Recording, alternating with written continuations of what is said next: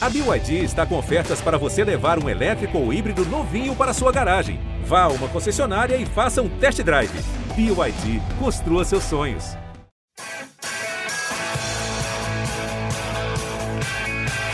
Rolou para Cafu, para Raí, pro gol. E que gol! Partiu o Rogério, pé direito na bola, passou pela barreira.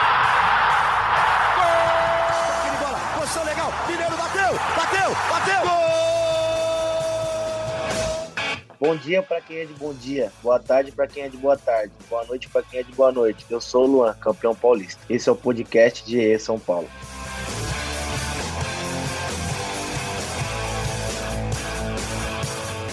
Olha aí a abertura do nosso podcast hoje, especial, foi muito especial. Luan, o volante que marcou o primeiro gol, que abriu o caminho para o título tricolor.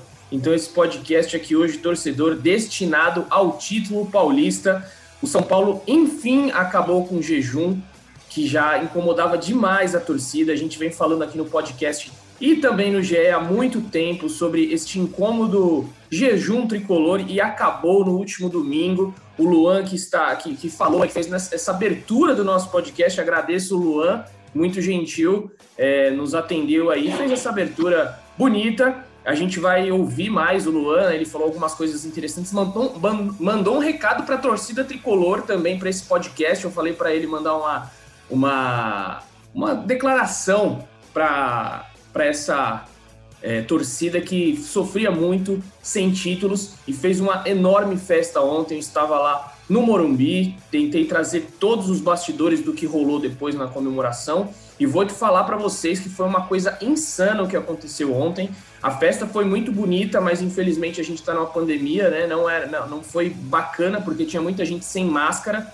É, e enfim, foi, foi bem, bem triste ali, né? Mas a, a alegria é, da torcida São Paulina não conteve o pessoal em casa. Muita gente foi para as ruas e tivemos algumas cenas lamentáveis, inclusive, mas enfim, isso daí a gente vai debater no, no podcast, porque o que interessa aqui hoje é este título tricolor. E por, por isso nós temos aqui hoje Felipe Ruiz, o Praz, e o Bruno Palamin, Bruno, que é o nosso, é, nosso mentor aqui, né? Ele que comanda tudo no podcast. Então, o Brunão foi chamado hoje para bater esse papo com a gente, os outros deram uma chinelada. O Canas, o, o, Canas tirou folga, né? Como é que você tira folga na segunda-feira pós-título? E aí o Zé Edgar também foi no embalo e também tirou folga. Ou seja, os caras me abandonaram. O Léo Lourenço teve que buscar o Miguel, o filho dele, na escola. Então a gente é, vai, vai comandar este papo aqui. Eu já vou passar, vamos em ordem alfabética, então, né? Para o Bruno. Bruno que é, acompanhou a partida ontem na TV. Queria que você comentasse aí, Bruno, o que, que você viu do jogo? A gente estava até falando antes, né, de começar a gravação, que você viu um começo de jogo melhor do Palmeiras ali, mas depois o São Paulo dominou a partida. Seja bem-vindo, seu primeiro podcast aqui com a gente. Né? Fala Edu, fala Praz, fala todo mundo que está ouvindo a gente. Um prazer, uma honra estar tá participando com vocês aqui do podcast. Minha primeira participação. E é mais ou menos o que a gente falou antes de começar a gravar aqui eu senti os primeiros 15, 20 minutos iniciais o Palmeiras um pouco melhor, mais confortável na partida. Eu até achei que o São Paulo errou algumas coisas na saída de bola, principalmente com o Miranda ali atrás. Uma bola que ele entrega no peito do, do Luiz Adriano. Uma outra saída de bola que o Palmeiras conseguiu contra-atacar. O Rony ficou mano a mano com o Léo e tocou para o Danilo Barbosa, que chutou cruzado para fora. Eu senti o Palmeiras um pouco confortável. Mas conversando com alguns amigos também que acompanharam o jogo, a gente comentou bastante e chegou à conclusão assim: o, o primeiro time que fizesse o gol se sentiria mais confortável na partida e ia tocar o ritmo da partida. Então eu acho que o São Paulo conseguiu sair feliz depois do gol do Luan, conseguiu administrar bem a partida e, e aí o Palmeiras foi para tudo ou nada no segundo tempo, mas a gente fala mais para frente disso. É isso, foi um jogo bem equilibrado, não foi aquele jogo bonito, ofensivo, foi um jogo disputado, assim como o primeiro jogo no Allianz, foi um jogo também muito brigado. E aí eu estava lá, né, no Morumbi, junto com o meu parceiro de longa data aí, Felipe Ruiz, o Praz, que deitou, brilhou ontem no pós-jogo, entrevistou todo mundo, conseguiu aspas do, do, Daniel Alves, que é muito difícil de você tirar aspas do Daniel Alves. Enfim, Felipe Ruiz ontem brilhou, como sempre, e queria que você falasse aí, para como é que foi é, presenciar esse título paulista do São Paulo da beira do gramado. Você tirou muitas fotos ali boas, que você estava bem pertinho, viu tudo com os seus olhos bem perto do gramado. Grande, Edu. Satisfação enorme de novo estar por aqui. Um abraço para você, para o Bruninho, estreante nosso aqui, para todo mundo que está ouvindo em casa. É, vimos a história acontecer, né, Edu? Eu gosto muito de pensar que todo grande evento, toda grande final que a gente faz é uma história, está sendo escrita. Acho que é um título com peso enorme para o São Paulo. O título ontem, o jogo de ontem era muito mais pesado para o São Paulo do que para o Palmeiras. E eu acho que os jogadores entraram em campo com essa certeza, com esse sentimento. É algo que a gente ouvia muito da torcida, a é, de que os jogadores não tinham a noção do momento que o São Paulo vivia. Ontem, os 11 jogadores que entraram em campo, mais o banco, mais a comissão de, é, é, técnica, tinha noção da urgência que aquele jogo significava, do tanto que essa torcida precisava de um título. É, eu tô com o Bruninho, acho que o começo de jogo não foi tão bom do São Paulo, Palmeiras até os 20, 30 minutos ali, o Palmeiras era melhor, teve a principal chance do jogo no chute do Danilo Barbosa ali para fora, que ele não pega bem na bola. Aí eu acho que quando o São Paulo faz o gol com o Luano, num chute em que desvia no Felipe Melo, acho que o São Paulo se encontra, acho que o São Paulo acha o rumo do jogo, acho que no segundo tempo o São Paulo faz um dos melhores tempos sob comando do Crespo, São Paulo ganha por dois, podia ter feito três, podia ter feito quatro, o Everton fez uma grande defesa no chute do Sara, o próprio Sara teve uma bola de frente na entrada da área que ele chutou para fora. O Luciano, no, no comecinho do segundo tempo, no primeiro lance do segundo tempo, perdeu uma frente a frente com o Everton. Então, acho que foi, foram dois tempos distintos ontem. O primeiro muito nervoso dos dois lados, mas o Palmeiras um pouquinho melhor. O segundo, São Paulo dominando, marcando alto, roubando bolas na frente e, e praticamente sacramentando o jogo assim é, é, bem antes do, do, final. Acho que o que fica de positivo, Edu, você falou do, do final de, do, do jogo ali com, com todos os jogadores e tal, são as histórias, histórias humanas que a gente presencia ali. Tantos jogadores criticados. Eu acho que o futebol ele é apaixonante, ele também é um, um lado, tem um lado muito cruel. Os jogadores são muito criticados. Vários desses jogadores carregaram um fardo muito grande por muito tempo. O Reinaldo, por exemplo, mais longevo do elenco, a gente via ontem como ele tinha uma cara de alívio, talvez nem tanto de felicidade, mas de alívio. O Daniel Alves, que acabou de chegar, mas também foi muito cobrado.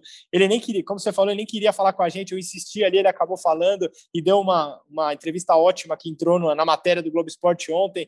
Então, assim, foram várias histórias ali, né, Edu? Foi um encontro de, de histórias, cada jogador com a sua história, e é o grande feito, a grande história, que foi a conquista do São Paulo, do Paulistão, depois de 16 anos. Pois é, e essa história do, do Daniel Alves não dar entrevista, fui falei com o Alexandre Losetti ontem, e, e o Losetti, que cobriu seleção durante anos da sua vida, da sua trajetória brilhante, disse que isso daí não é, não é porque ele está no São Paulo, não, é que o Daniel Alves realmente é assim. Falou que no jogo, o Losetti estava naquele jogo Brasil e Argentina, que ele destruiu a Argentina na Copa América, e mesmo assim, todo mundo queria falar com ele, ele passou é, sorrindo, mas falando: não, não, não, não vou dar entrevista, abraço, valeu. Ou seja, nunca ele gosta dos holofotes nas redes sociais dele, gosta de fazer umas brincadeiras lá, mas na câmera ele não, não é muito afeito. Mas a, e vamos entrevista... combinar, né, Edu? Entrevista para quê naquele dia, né? Depois daquele 2 a 0 não precisava nem Exato. falar. Exato. E, e outra coisa, só para pontuar nessa linha que o Edu tá falando, ontem o São Paulo foi campeão sem o Daniel Alves, entre aspas, né? Ele não jogou por causa da lesão. E quando o São Paulo foi levantar a taça, ele não ficou aparecendo ali, ele não quis chamar atenção ele deixou assim para o Miranda, para o Hernanes, que são os ídolos mais antigos do São Paulo. Então, assim, ele não gosta de aparecer no momento ruim, mas também não, não roubou a cena no momento bom. Então, ele soube respeitar também o momento ali. Sim, esse, isso de respeito dele tem até essa história do, da abraçadeira de capitão com Miranda, né? Ele disse que entregou a abraçadeira para o Miranda porque na Europa ele aprendeu que quem tem mais tempo de casa tem preferência. Então, Miranda já é um ídolo do São Paulo de anos e ele deu a abraçadeira. Muito legal essa, é, enfim, essa postura do Daniel Alves. E agora a gente vai escutar aí, porque é, também tem um papel fundamental nisso. A diretoria do São Paulo teve um papel fundamental. É, a, diretoria anterior ficou cinco anos e não conseguiu um título, e a atual diretoria, em cinco meses, consegue. É, a gente ouviu o Júlio Casares, então a gente vai colocar um trechinho aí que ele fala dessa reconstrução do São Paulo e como que o São Paulo é, saiu né, da fila de oito anos e meio em cinco meses é, na sua diretoria. Ele, Murici Ramalho, que chorou ontem, inclusive, uma cena muito bonita do Murici lá no Morumbi. E, enfim, toda a diretoria do Tricolor. Vamos ouvir. É, primeiro, nós assumimos um cenário difícil da pandemia, né? Um campeonato que invadiu outro ano. Uh, assumir uma herança financeira pesada, uma pressão por títulos, porque o time estava com sete pontos na liderança com o Diniz, ou seja, um quadro emocional bastante complicado. E nós tínhamos que trabalhar com muita convicção. E o que, que nós fizemos no primeiro momento? Nomear pessoas certas no lugar certo. Assim aconteceu na área da comunicação, do marketing, da, da área jurídica, da, gestão administrativa como um todo, e principalmente do futebol, integrando o futebol da base. Trouxemos o Murici Ramalho, o Rui Costa, o Marcos Biasotto para a base, o Alex como técnico do Sub-20, uh, Zete, Milton Cruz, agora o Altair Ramos, e esses reforços, reforços também fora do campo, aqui na gestão. Era o que nós tínhamos que fazer. Em cima disso, um planejamento para renegociar parte da dívida do curtíssimo prazo e quitar algumas outras. E conseguimos, numa frente de seis grandes dívidas, trabalhar cinco, quitando algumas e outras parcelando, tirando do curtíssimo prazo. Agora, temos um desafio ainda de uma dívida que nós vamos resolver no máximo em 10 dias. Portanto, Edu, foi aplicar, trabalhar 15 horas por dia. E eu não falo de mim, não. Todos os colaboradores trabalharam muito, sem sábado e domingo. Foi uma entrega. É, escolhemos bem uma comissão técnica, quando sentimos que não tinha condição de continuar é, com aquela equipe, embora de bons profissionais, o Diniz e a equipe, mas tínhamos que trocar. E fizemos um processo novo para o futebol brasileiro, que foi um processo de escolhas de entrevistas, é, cruzando informações, diagnósticos, e chegamos ao nome do Crespo, porque tínhamos convicção que era o melhor nome. Não só eu, o Murici, o Belmonte e os nossos outros diretores. Está aí, é um grande técnico, uma comissão técnica valiosa.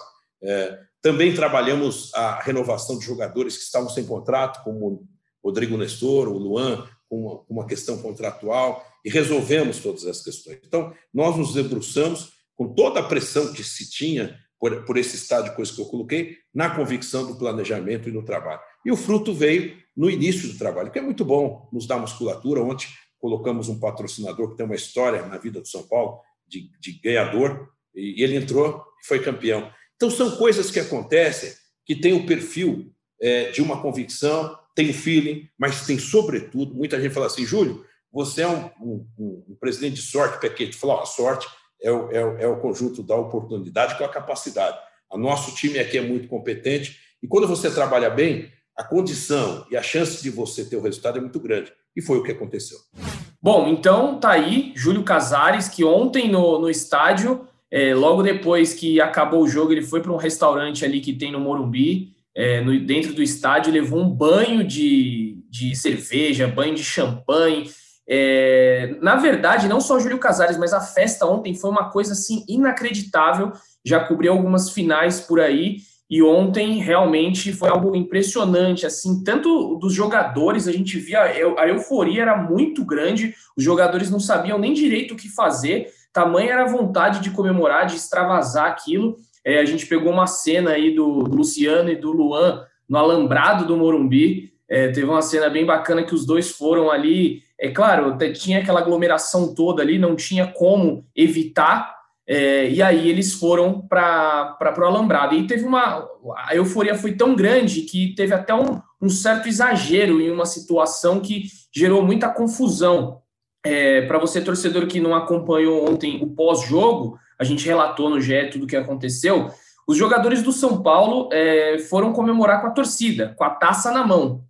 E aí, ao invés de eles irem até o portão do Morumbi, não, eles, ah, eles foram liberados aí até a rua. Só que na rua estava lotado. A polícia colocou cercos de, de aço, de ferro ali, e os jogadores foram. Então, o Pablo foi com a taça na cabeça, o Léo, o Luan, é, etc. Enfim, vários jogadores foram lá fora. Obviamente que alguns torcedores passaram a dar dessa barreira, estourou a grade de proteção. E aí virou uma, uma verdadeira guerra. Os jogadores tiveram que sair correndo de volta para o estádio do Morumbi. É, alguns torcedores invadiram o Morumbi e a polícia teve que usar da força para dispersar o que estava acontecendo ali. Então foi jogado bombas, gás de gás lacrimogênio, a porradaria comeu solta, foi uma cena muito triste assim. E o Crespo estava lá assistindo. Eu tirei até uma foto que o Crespo está assistindo a, toda essa confusão que rolou ali. Mas eu, eu falei tudo isso para perguntar para vocês é, se realmente essa comemoração é, foi para libertar o São Paulo agora tira esse peso de, de cima das costas? Vocês acham que a temporada vai ser muito melhor depois dessa, desse título do Campeonato Paulista? Ah, Edu, sem dúvida nenhuma, né? É, assim, é, a gente percebia é, no semblante dos jogadores, no olhar pós-conquista, o peso que, que aquilo tinha, a representatividade. É, só para ficar em exemplos ali de jogadores que eu ouvi após o título. O Léo, que é um jogador que sempre fala muito bem, se posiciona de uma maneira muito legal, ele falou assim: é, eu vi tanta tanta foto na parede de jogadores campeões, eu sonhava com aquilo e eu, hoje eu conquistei. O Igor Gomes foi em algo parecido. Falou assim: eu, quando era moleque, só via títulos do São Paulo. Hoje eu pude entrar nessa lista. Então, assim, era um jogador, é um grupo formado por jogadores que queriam isso, que almejavam muito, assim, de uma forma é, muito forte. O Sara, que sempre foi um dos mais criticados pela, pela torcida do, do São Paulo, ele falou assim: você não tem noção de como é estar no time do seu coração e ser campeão. E depois ele falou assim: eu queria falar uma coisa. E aí ele falou, sem pergunta, ele chamou e falou assim: e a gente não vai parar por aqui. É, pela, pelo trabalho que a gente está tendo, pela, pela metodologia da, da comissão técnica, esse é o começo e não é o fim que é algo que o, que o Losetti, nosso eterno companheiro aqui, já participou muito, ele, ele tweetou e eu concordo 100%. Esse título do São Paulo ele tem que ser visto como um início, como um princípio, muito longe de ser um fim. É um trabalho muito promissor e como eu tinha falado antes da, da final, se o São Paulo perdesse a final, deveria ser encarado de uma forma normal, deveria ser encarado como um, um, um erro de percurso ali. Agora, o São Paulo ganhando, aí ao contrário, o São Paulo tem que entender que assim é um título, mas é um título de um trabalho que ainda é muito promissor, que ainda há muito a acrescentar. É, o Crespo ontem a gente viu cenas lindas dele no Monumbi, ele falando com a família. É, você gravou com ele, né? Você fez um vídeo com ele, eu também entrevistei. Ele falou para mim, depois você conta tu, Edu, mas o Crespo falou para mim que assim, eu perguntei para ele se o, São, o peso mundial do São Paulo. Aí ele falou assim: é, você tem razão, São Paulo é conhecido no mundo, inteiro, no mundo inteiro e agora é um gigante na Argentina. Ou seja, ele quis dizer que ele levou, é, esse trabalho dele levou São Paulo também é, a ser muito reconhecido na Argentina. Então é isso que você falou, Edu. Era um grupo muito é, é, muito carregado por derrotas, por frustrações, é, marcado em vários jogadores ali, essas derrotas, e um grupo que deu a volta por cima, que com uma atuação soberba no segundo tempo, principalmente, mas muito além da, da, atuação soberba. Eu acho que foi um grupo que foi competitivo o tempo todo. Concordo muito com a análise do, do Zé Edgar no site. Acho que foi um time que chegou sempre no limite atrás dessa conquista. E ela veio e coroou todo mundo do elenco. Eu também concordo com, com o Praz. Eu acho que essa conquista do São Paulo, desse Paulistão, depois de 16 anos, tira um peso enorme das costas do São Paulo para o restante da temporada. Eu acredito que o time vai jogar mais leve, não vai ter aquela obrigação de tirar esse, quase uma década sem título. E tem outra coisa: esse título paulista premia a, a equipe que mais levou a sério a competição não tirando os méritos do Palmeiras, não tirando os méritos da, das equipes do interior, mas o Palmeiras jogou a maior parte do campeonato com a equipe reserva, com, com o time C, e o São Paulo levou a sério, poupou na Libertadores, é, jogou com o time reserva contra o Racing num jogo que podia garantir o primeiro lugar e a classificação da equipe, para jogar a final contra o Palmeiras e ser campeão. É lógico, o Palmeiras podia sair de lá campeão? Podia, porque estratégia não significa que o resultado final vai ser um título. Não significa. Mas o São Paulo fez por onde? Se perdesse, tinha que continuar, a estratégia foi feita e vai continuar sendo feita até o restante da temporada. E é o, que um pouquinho que o Praça falou lá no início também. São histórias que foram contadas nesse campeonato inteiro. O Reinaldo está no São Paulo desde 2013, se eu não me engano. Imagina o tanto que esse cara perdeu. E você viu no, no final do jogo a emoção dele de, de levantar esse título não é só pelo São Paulo, é por ele também. São pelos jogadores da base, o Igor Gomes, o Sara. Se eu não me engano, foi o Sara que falou no final do jogo, na saída do jogo. Não é pela torcida apenas, é por ele também. Ele é um jovem que quer ganhar títulos, quer fazer a carreira dele. E ele conseguiu o primeiro título dele no profissional com a camisa de São Paulo.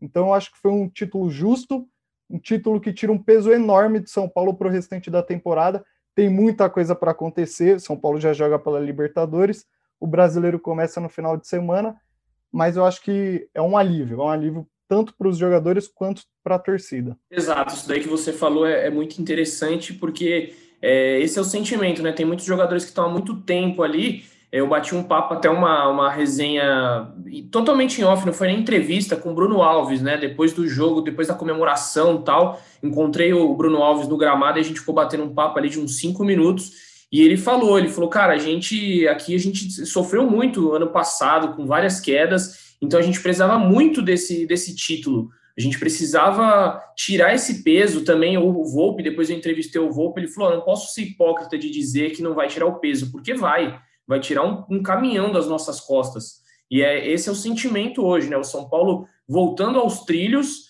é, para conquistar títulos. Isso é muito importante. Precisava talvez sair essa zica, né? Precisava sair logo essa zica. A gente lembra em 2005 que o São Paulo ganhou o Campeonato Paulista e ali deu um pontapé inicial para ganhar a Libertadores depois o Mundial. Claro que hoje, hoje em dia, é, a Libertadores, com certeza, o São Paulo é um dos favoritaços para isso.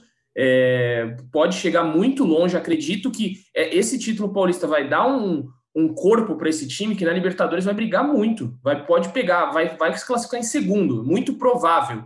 É, mas, é, enfim, a gente vai, vai ver aí na, na, Libertadores até onde o São Paulo pode ir mas eu acho que tem grandes chances. O Bruno levantou a mão ali, Bruno, pode, pode falar. Não, era só para complementar, desculpa, Edu. É, você, você, relembrou do São Paulo de 2005, que ganhou o Paulista e depois a Libertadores e o Mundial? A gente não precisa ir tão longe assim. O Palmeiras, ano passado, conquistou o Paulista, é, a Libertadores e a Copa do Brasil também. Então, assim, o título paulista ele tira um peso, né? Porque você já sai na frente dos seus principais concorrentes, aqui pelo menos do Estado, mas você não precisa ir tão longe. É lógico, é pouco você resumir o, o título, a, a, temporada passada do Palmeiras por causa do título paulista. Não, o Palmeiras vem ganhando há um tempo já, né? É um trabalho da diretoria que vem sendo bem feito e a gente pode ver se repetir no São Paulo. Vamos aguardar para ver o que, que, acontece. Você falou, hein, Edu? Você falou do sofrimento. Não à toa a música símbolo que foi cantada por todos os jogadores tem o verso Já Sofri Demais, né? Então, assim, acho que é um elenco calejado, é um elenco que apanhou demais. É, é, eu até citei alguns exemplos ali num, num, tweet que eu fiz ontem. Quantas vezes a gente não ouviu que o Lisieiro era de vidro, que o Volpe falhava em clássico, que o Pablo perdia muito gol. Então, assim, foram jogadores que foram moldados à porrada, é, moldados a, a, a, críticas da torcida e souberam se superar. Assim. Acho que, além desses jogadores, o São Paulo teve um acréscimo de elenco. O São Paulo hoje tem um elenco melhor do que ele tinha ano passado. Isso é incontestável ali. Ele cresceu de, de, de, rendimento com o Miranda, por exemplo, que é um zagueiro de outro, assim, de outro nível. Ele cresceu de rendimento com o Benítez, que é um meia que eleva a qualidade do time absurdamente. Então, assim, ele subiu de, de nível, de elenco. Mas mesmo assim, esses jogadores que estavam lá mostraram o seu valor. Os garotos, o Sara. Quantas vezes a gente não ouviu a brincadeira se o Sara é astronauta? Se, eu sou, se o Sara é jogador, eu sou astronauta. Então, assim, a gente ouviu muito de, desse elenco. E, e eles podem brincar com a gente, conversando, que não, não acompanham. Só que a gente sabe que é mentira. Eles acompanham a internet, eles estão vendo sendo, o que está sendo falado deles. Então, acho que é isso. Acho que é um grupo que se superou muito ali e conseguiu esse título. Exato, um título que realmente vai, vai ser muito importante para o São Paulo é, que agora, né, volta suas forças aí, é, se é que tem forças ainda, viu? Porque que, o que os jogadores comemoraram e tomaram de cerveja ontem foi uma coisa assim absurda, tá? A gente tava lá no, no estádio, né, e depois os jogadores saíam do vestiário, iam lá no gramado ou davam uma passeada, todo mundo com a sua latinha, sua cerveja na mão, porque mereceu, é, mereceu por, por tudo que envolveu esse título aí. Mas o São Paulo já tem Libertadores agora, né? É, na frente. Já como o Bruno já tinha antecipado aí, enfrenta é, agora o Sporting Cristal aqui no Morumbi.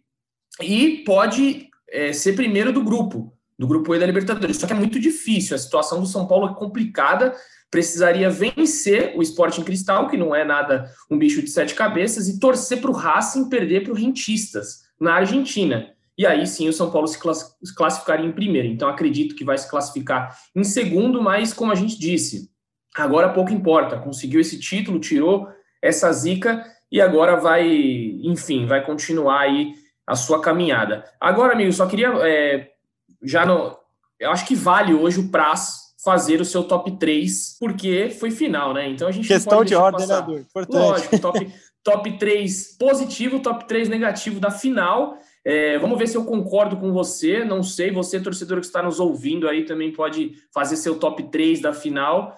Mas eu vou deixar essa bomba na sua mão que eu sei que você gosta. Vai lá, solte. Vamos lá, Edu. Ontem, excepcionalmente, o top 3 não teve a parte negativa. Acho que o torcedor de São Paulo, que sofreu tanto, é, oito é, anos lá, de fila. Ó, é, não, calma, mas a, eu acho não. Aqui eu já tá falei. tá fugindo da raja. Não, não. Da, não da raia, da raia. Mas nessa eu tenho que concordar. Eu tenho que concordar com o prazo agora, acho. Acho que ontem. Não, não, não, não. Eu te... tem, tem um aí que eu achei que foi muito mal. Então tá manda tá ver. muito bem. Já vou falar que é o top 1 negativo ontem para mim foi o Lisieiro, jogou muito mal o Lisieiro ontem, errou assim muito embaixo. passe. Ah, obrigado, então, tá vendo? Pensei que você ia deixar passar essa. Começamos Isso. concordando. É, então eu já vou falar o meu top 1 negativo. Achei o Liseiro muito mal ontem, errou passes, adoidado. É, teve uma bola lá que eu tava até com o Fabrício Crepaldi, nosso companheiro de, de Palmeiras, do setorismo do Palmeiras, que ele recebeu uma bola para correr, ele não conseguiu correr.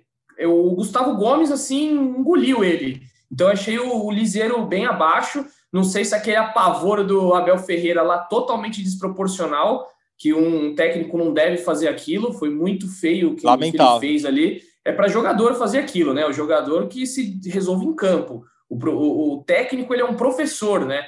A gente sempre fala aí quem jogou bola é um professor, ele tem que dar o exemplo. Então achei o Abel muito mal naquilo ali.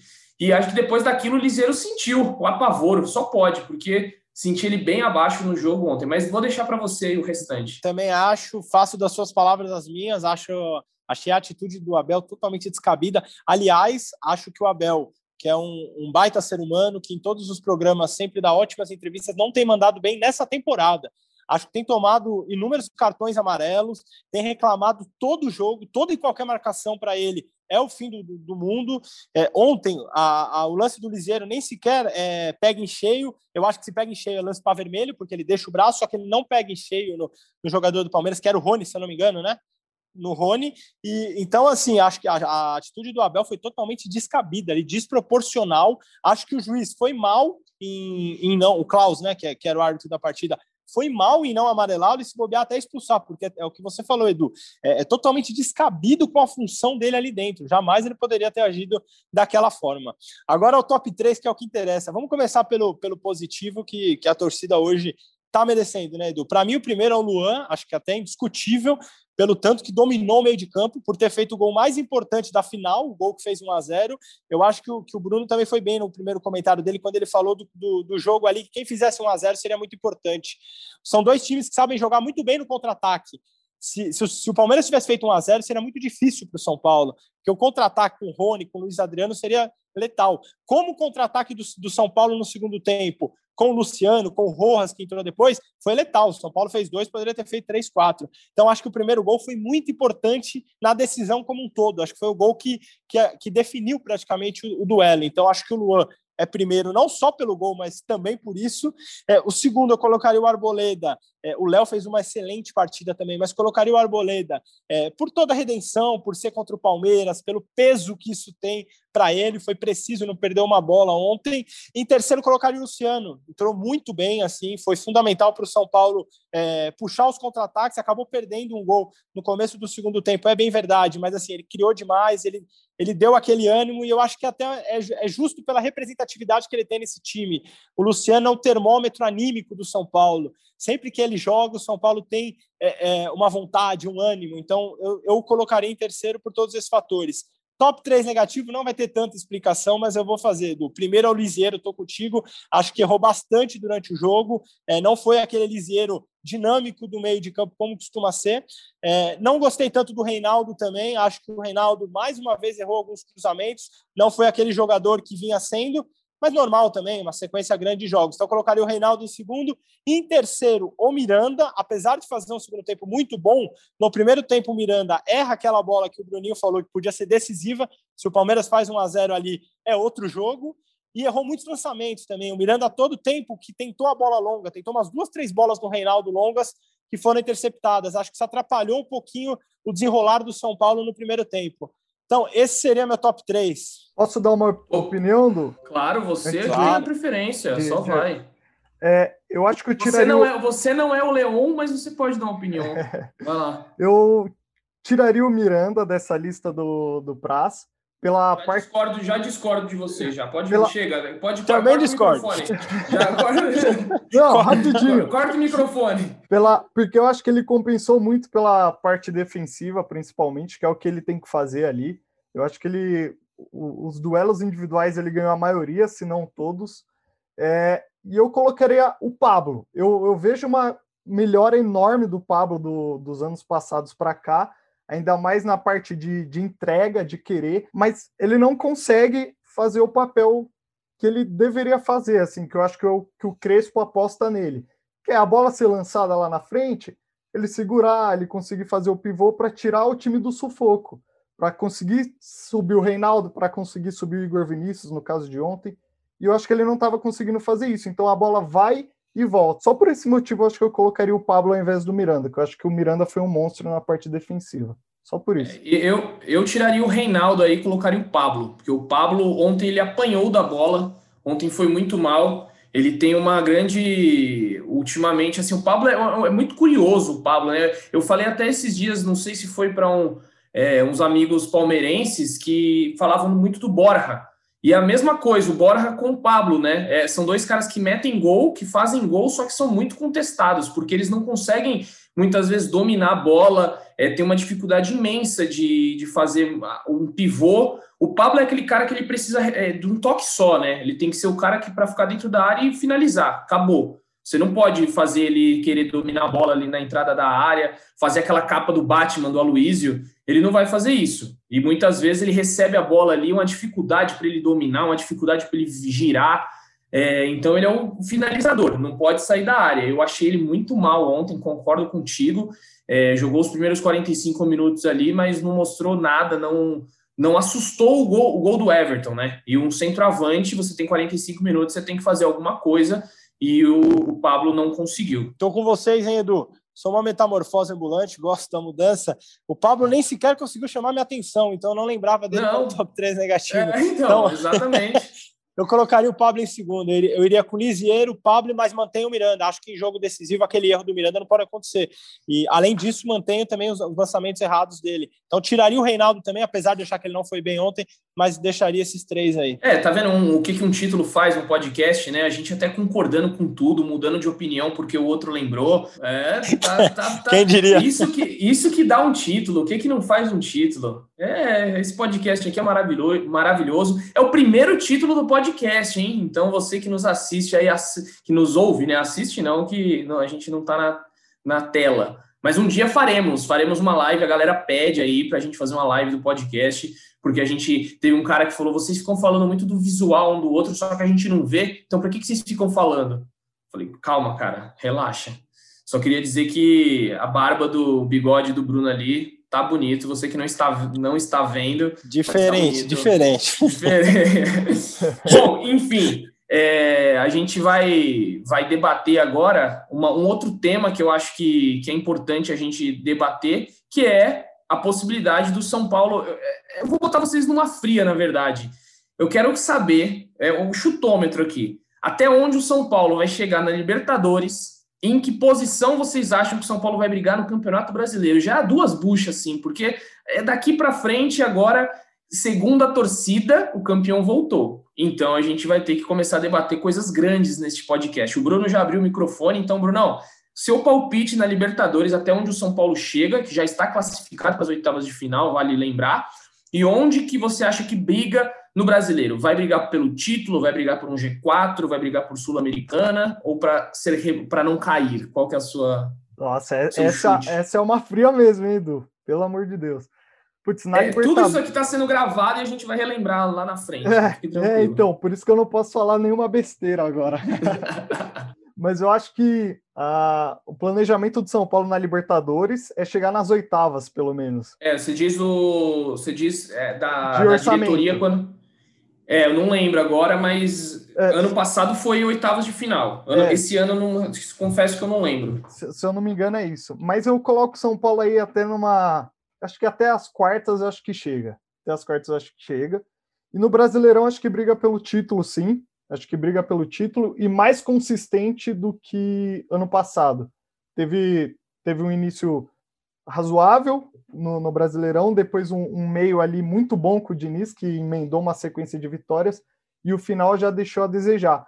Eu acho que o São Paulo vai conseguir ser mais constante, pelo menos por esse início de, de temporada. Vamos ver aí. Mas eu acho que briga pelo título. E, e o, título que o, São, e o título que o São Paulo não tem ainda, eu esqueci desse. Copa do Brasil. Copa do Brasil. Hum, Ixi, aí é complicado de falar assim, muito complicado, ainda mais com o calendário mais apertado, né? Que nem ano passado. Ah, eu vou colocar uma semifinal. Uma semifinal igual ano passado, igual a temporada passada. Vamos de semifinal. Pô, você, aí... você foi, foi comedido. Felipe o, Ruiz. O resto é. A gente vê o que vai acontecer.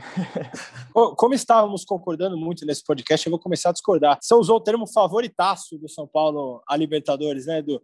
Eu acho que o São Paulo é, é, é, não vou falar zebra, mas é assim, não, não, não vejo o São Paulo entre os três, por exemplo, favoritos a Libertadores. Acho que se classificar em segundo é, é, é ruim. É, a princípio, você pega um time primeiro colocado e para decidir fora de casa. Então, é, é, algo bem complicado. Você pode imaginar num cenário que o São Paulo já pode pegar Flamengo, já pode pegar Palmeiras, já pode pegar Atlético Mineiro, River Plate. Então, assim, o São Paulo já tem 70%, 80% de chance de pegar um time favoritaço ao título. Aí sim, para mim, favoritaço ao título, colocaria três: aí Flamengo, Palmeiras e talvez o River. Acho que o São Paulo na Libertadores, não vou dizer corre por fora. São Paulo é um candidato ao título, mas não vejo ele como favorito da Libertadores. Já no brasileiro, acho que o cenário é diferente. No brasileiro, eu coloco São Paulo entre os três, quatro melhores times ali, junto, juntamente com esses daí: Flamengo, é, é, Flamengo, Palmeiras, talvez o, o Atlético, o Grêmio e o São Paulo. Vejo no máximo como quarta, quinta força ali é, no cenário nacional.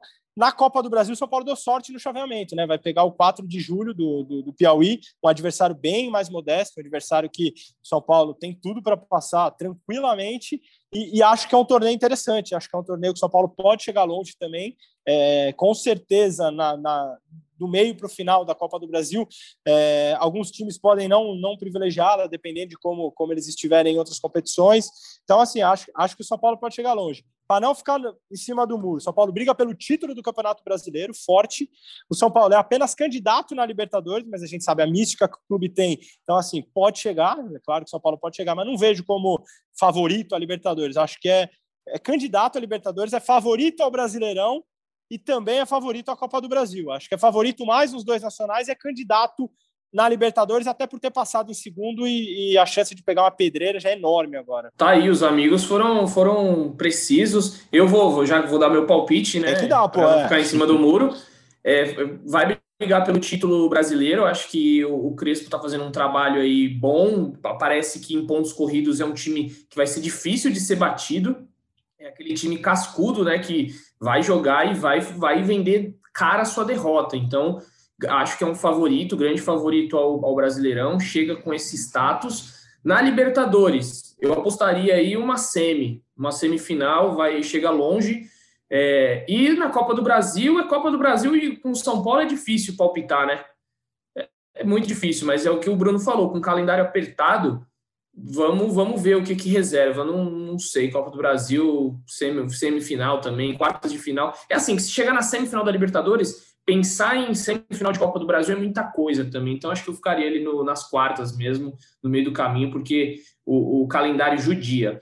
E aí, para a gente já encerrando aqui, chegando ao fim, eu queria comentar sobre o homem que está revolucionando aí o futebol do São Paulo, Hernan Crespo, Hernan Jorge Crespo, que ontem levou banho, é, foi abraçado, entre aspas, pela torcida tricolor, falou que foi um título para 20 milhões de São Paulinos, né? Pra, é, um, é um título de 20 milhões, queria dividir a medalha com todo mundo, que realmente é um treinador que vem fazendo um trabalho muito é, bom no São Paulo, né?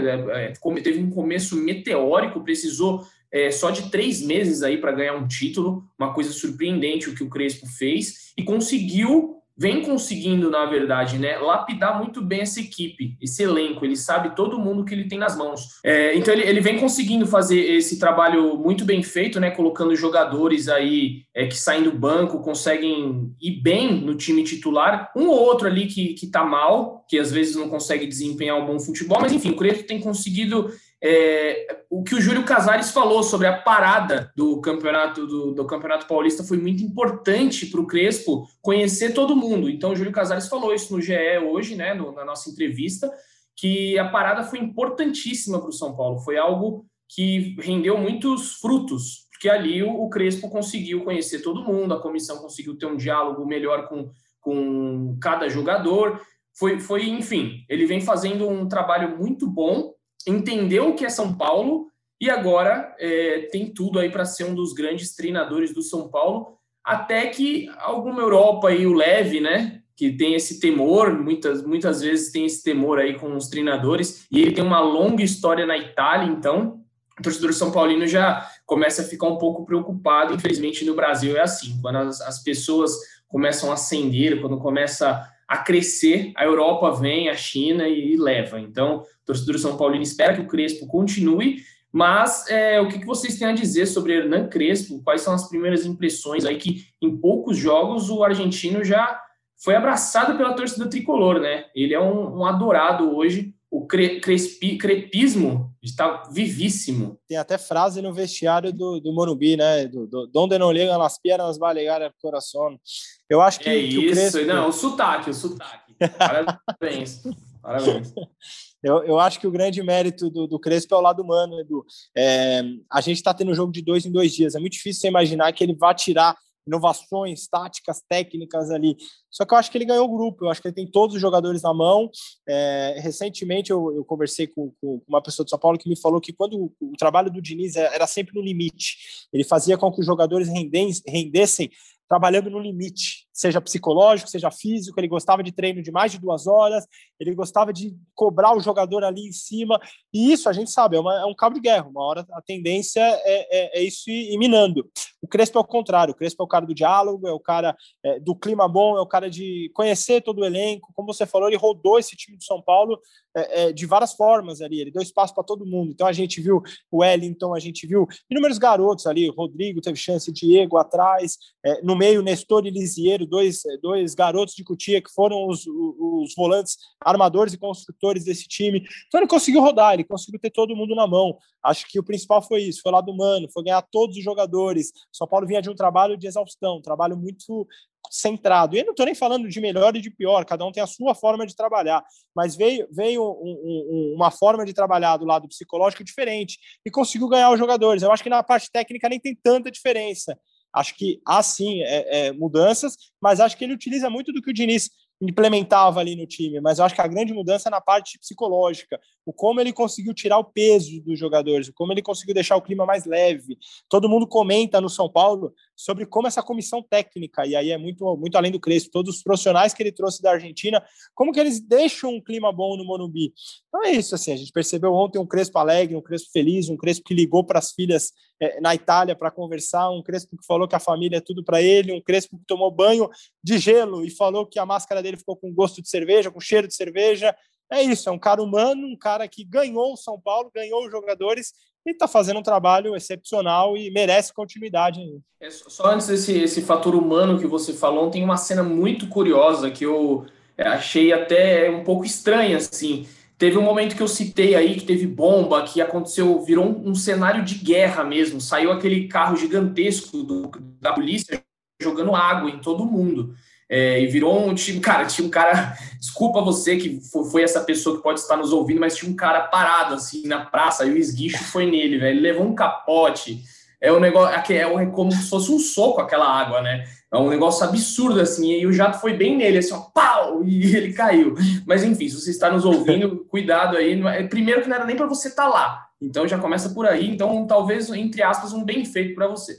E, enfim, mas aí, para falar, o, o, rolando toda essa guerra, bomba estourando, sinalizador queimando, a, a, é, tiro de bala de borracha da polícia e o Crespo de braço cruzado no estacionamento do Morumbi, olhando tudo como se nada tivesse acontecendo. Ele ficou parado e o gás, gás lacrimogêneo subindo e ele de boa lá olhando. Eu falei, ué, o que o Crespo tá fazendo aqui? Eu me assustei, eu tirei até uma foto, postei depois no Twitter, e ele lá de boa. E aí até mandei pro, no nosso grupo lá de setorismo, e o Leandro Canônico falou uma coisa que é verdade. Ele falou, cara, ele é argentino, o argentino, ele, ele, o protesto está na veia dele. Isso daí ele já viu muito. Eu falei, é verdade. Então ele, ele, ele, ele conhece, não é uma coisa nova para ele se viesse um, um, um, europeu, no caso o Abel Ferreira, pode ser estranho para Abel Ferreira. Mas o, a Argentina está aqui do nosso lado. A América do Sul tem um, um histórico de protestos e, e, confrontos com a polícia que é muito grande. Né? Então não era nada novo ali para o Crespo. Mas achei muito curioso ele parar e ficar olhando o que estava acontecendo. Depois acho que teve até uma pergunta na coletiva se ele sabia da dimensão da torcida do São Paulo, né? Que ele ontem ele descobriu a dimensão. Ele pôde ver com seus próprios olhos a, força da torcida São Paulina. E esse fato me, me chamou a atenção. Acho que ontem ele teve um pouco do, é, do calor, né? Ele soube um pouco o que, que é o São Paulo na sua essência. Mas, Bruno, pergunta, pergunta do Chacon, né? Do pergunta do Chacon. E, Isso. Boa pergunta, excelente resposta dele, muito boa. E, e para fechar, o Crespo ontem pediu desculpas também pela forma como está falando o idioma ainda. Falou que vai ter mais aulas de português. É isso, é um cara muito humano. Bruninho. Não, é, eu, eu acredito que o Crespo ele conseguiu recuperar uma identidade assim de São Paulo, não só pela forma que posiciona os jogadores ali no 3-5-2, que trouxeram muitas alegrias já para o São Paulo, mas eu lembro quando ele chegou no São Paulo, aí tem aqueles aqueles VTzinhos lá da TV São Paulo e ele fala que o torcedor vai ligar a TV e vai falar: ah, esse é meu time. E eu acho que esse é um fator humano, como vocês ressaltaram aqui, que ele, que ele recuperou, e talvez seja o principal fator que ele tenha recuperado do São Paulo, ainda mais um final de temporada é, ruim, ruim para os jogadores, para o Diniz, que deixou um legado, os próprios atletas falam isso, que é uma continuação de trabalho. O Losetti também comentou isso no Twitter. Ele falou: é uma, são boas escolhas de técnico que resultaram no, no título paulista do São Paulo. Então, o legado do Diniz e a continuação do Crespo. Eu acho então que o principal fator do Crespo é a retomada da identidade que ele prometeu e cumpriu nesse Paulistão. É isso, uma identidade. O São Paulo vai mostrando essa identidade. E aí, só para a gente completar aqui as informações, as informações mais quentes, é, o São Paulo contratou Emiliano Rigoni, que foi um pedido do Crespo. Então, o Crespo é, recebendo aí jogadores que ele está solicitando. O Emiliano Rigoni, que era um jogador do Elche da Espanha, passou pelo Zenit, já foi da seleção, é, teve uns dois amistosos que ele fez pela seleção argentina, então é um jogador que chega aí para compor também esse elenco do, do Crespo, e ele, ele, o Rigoni já trabalhou com o Alejandro Corran e com Benítez no Independente da Argentina, que o, os dois eram de lá, e o Rigoni trabalhou com ambos. É um jogador meio atacante, confesso não conhecer, é, é, não, lem não lembro dele jogando, então não posso. Vou, vou, procurar saber mais, porque foram umas loucuras esses dias, eu não consegui nem ver vídeo dele, é, mas vou procurar saber para ver se é um jogador interessante. Confesso que, se, se os amigos aí lembram de Emiliano Rigoni, por favor, é, falem, mas eu, eu não lembro. E um jogador, jogador canhoto, né? Contra... O, o Rigoni. Isso, não, é a única coisa, que eu, é a única coisa que eu sei dele. Mas, mas, eu vi alguns vídeos e, e tive uma, um papo com o Léo Lepre aqui, nosso especialista em Sudamérica, e ele me falou que assim, é um jogador cascudo, jogador canhoto, jogador típico argentino, gosta da cadência. Ele não é rápido, não é, não é um atleta velocista, ele pelo contrário, ele é um canhoto que gosta muito de trazer para dentro, de, de cortar, é aquele meia é, clássico, gosta de cadenciar o jogo, gosta de jogar pela beirada também. Acho que ele chega ali para ocupar as vagas de meio de campo do São Paulo. Ele pode jogar na do Sara, pode jogar até na do Igor, né? É, pode fazer até uma função, o Léo acho que ele pode fazer até uma função meio que de segundo jogador ali, também segundo atacante e tal. É, o que eu, o que eu cheguei a, a, a ler do Rigoni foi exatamente isso também. Ele bate bem com as duas pernas, é, joga pelo lado, joga pelo meio. Talvez seja uma posição que o São Paulo não esteja precisando muito ainda, mas eu acho que acrescenta muito o elenco do Crespo, ainda mais na temporada que é enorme, com um jogo dia sim, dia também. Então acho que quanto mais reforços pontuais, melhor. E, e aí uma, uma, informação também que a gente está aguardando aí, mas o desfecho parece ser muito complicado é o Rojas, a permanência do Rojas. Nós questionamos, questionamos Júlio Casares nessa entrevista que a gente fez ao GE, e ele foi claro, ele disse: nós queremos pagar tanto. O empresário do Rojas quer Y. A gente tem X para dar. Só que esse Y está fora do nosso orçamento e a gente não vai pagar. Ou o empresário baixa esse valor de salário, ou o Rojas não fica. A gente só quer no São Paulo quem quer ficar no São Paulo. Então, o Júlio Casares foi muito pontual. É, não disse ainda é, se vai ficar ou não, mas pelo que eu senti, o Rojas não vai continuar no São Paulo, vai ter que é, buscar outros caminhos, e pode ser aquele blefe também de empresário, né? Ele tentou, ele falou, não, eu já tenho. Então eu vou pedir um salário lá em cima, se o São Paulo abraçar, ótimo. Se não, se a gente chegar no último dia e a gente vê que o negócio não vai baixar, o empresário pode falar, não, não, não, beleza, vamos assinar aí com esse valor mesmo. Tudo pode acontecer numa negociação. Então a gente está aguardando, o São Paulo é, pretende na verdade, pretende não, tem que encerrar essa negociação essa semana. porque vai chegou o final do Campeonato Paulista e tem que tomar uma decisão. Meu feeling é que ele não permanece, mas como eu disse, pode rolar muitas coisas aí nesse meio termo. E outra coisa também, outra, é, outra coisa da entrevista do Júlio Casares, que ele disse que vai exercer a compra de Martim Benítez até o final do ano, pelo menos o São Paulo tem a possibilidade de compra. E o Júlio Casares disse que vai exercer essa compra, mas não falou quando nem como. É, só que falou que vai. Então a gente espera aí os próximos capítulos, porque ele está emprestado pelo Independente da Argentina e se o São Paulo quiser ficar com o jogador vai ter que comprar. Júlio Casares não quis revelar os valores, disse que tem uma cláusula de confidencialidade que ele não pode falar, mas Benítez caiu na graça nas graças da torcida aí, até com a música Como é que faz do Xande Avião, que inclusive o São Paulo fez uma uma música, né? O Xande Avião fez uma música especial para esse título do São uma Paulo. Uma paródia. É né? bem legal. Uma paródia, ficou muito boa, inclusive. Fala ali da zaga, é, dos jogadores, enfim. Foi, foi muito bacana. Amigos, se vocês tiverem alguma consideração final aí, porque o final deste podcast tem um recado de um cara, do cara que abriu o nosso podcast, né? O Luan. Então, antes de, do recado final, para a gente terminar este podcast aqui de campeão, com esta fala de Luan, que muita gente já chama de Kanté de Cotia, o Luanel Messi, enfim, já tem vários apelidos aí o Luan, que é um cara que saiu lá do Morro Doce, favela aqui da Zona Oeste de São Paulo, e conquistou o seu primeiro título com a camisa do São Paulo. Então, deixo aberto para vocês considerações finais para a gente encerrar com o Luan. Não, eu só queria levantar uma bola aqui, já que são as considerações finais é, acompanhando o Twitter, né? Inclusive do o Caio, do Resenha Tricolor, que veio aqui participou do podcast com vocês. É, ele levantou uma bola assim: quem desse elenco pode ser considerado o ídolo já? Eu queria saber a opinião de vocês, mas eu coloco, eu acho que o Reinaldo é um desses caras. Eu coloco o Reinaldo como ídolo de São Paulo por tudo que ele passou. Pode ser limitado para muitas pessoas, mas é um cara que sofreu e nunca se escondeu nos, nos piores momentos. Então, depois desse título, acho que coroa um, um, ele, ele sobe de patamar dentro do São Paulo. Eu coloco o Reinaldo. Queria saber a opinião de vocês. Se é que a gente pode é, subir alguém de patamar assim, se a gente pode, não pode. É, é uma boa, boa discussão, assim, é que é, o, a, palavra ídolo, né? Eu acho que ela, ela, é muito pesada, o cara precisa fazer muito. Mas o Reinaldo, sem dúvida, eu acho que eu colocaria o Reinaldo, sempre brigou ali pela camisa, viveu a seca de títulos. É um dos caras que mais representam esse título, né? Eu acho que ele representa demais. Desde 2013, pô, o São Paulo foi campeão em 2012, ele chegou no ano seguinte, o São Paulo não ganhou mais nada. Então deve ser muito dolorido para o cara, né? Sete anos no clube, claro, teve empréstimo depois para Chapecoense, Ponte Preta, rodou um pouquinho aí, mas a vida dele toda atrelada ao São Paulo. Agora, o Reinaldo é um cara que eu colocaria. É, eu acho que Luciano ainda não, fez pouco. A torcida coloca o Luciano muito num patamar alto por, pela falta, pela escassez de atacante, né?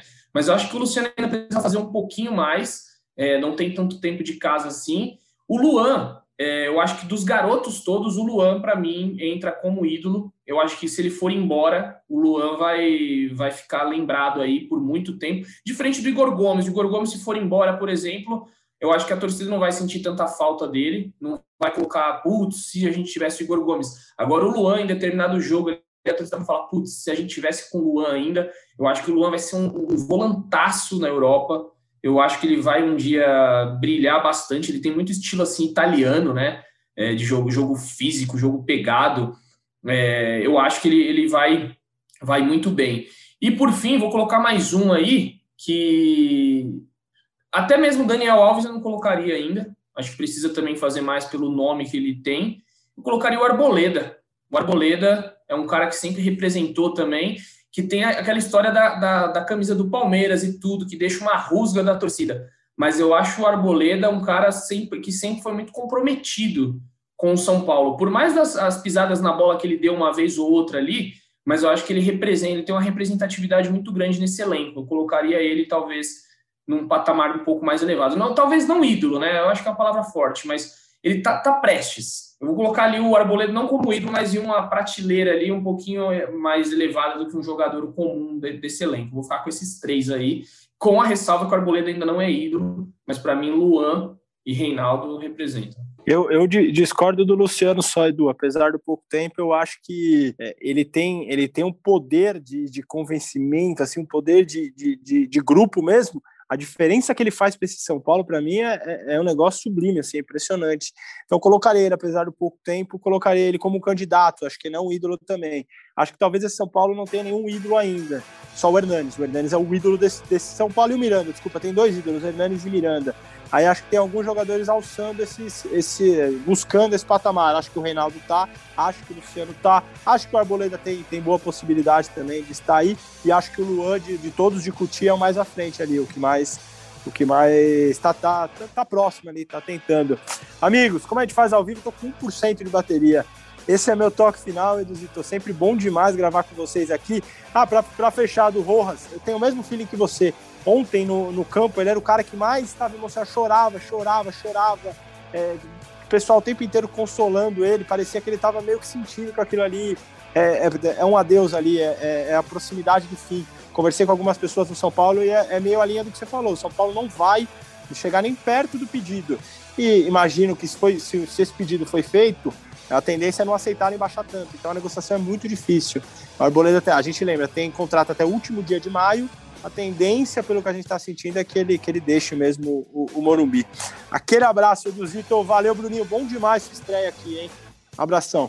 É isso, Bruninho deitou, valeu, Praz, aquele abraço. E a gente vai, eu vou deixar aí, né, o encerramento hoje, eu vou deixar é, com a aspa do Luan, é, a palavra do Luan aí, que deu, eu pedi para ele, é, para esse podcast, que ele desse uma declaração para a torcida, se ele pudesse fazer um, uma declaração para a torcida qual que seria e tá aí para você. Escutem um áudio, vou deixar aquele beijo no coração e um abraço na alma. Parabéns São Paulo pelo título, parabéns torcedor. Grite, comemore com muita responsabilidade. Estamos em pandemia ainda, mas tome seu guaraná, tome sua cerveja, o que você gostar de beber aí, porque você merece. Foram anos doloridos, mas acabou. Você já pode sorrir novamente, torcida tricolor, porque o São Paulo voltou aos trilhos e quem sabe mais competições e títulos aí conquistados nesta temporada. Valeu, galera. Um abraço. Valeu, Brunão. Valeu, Praz.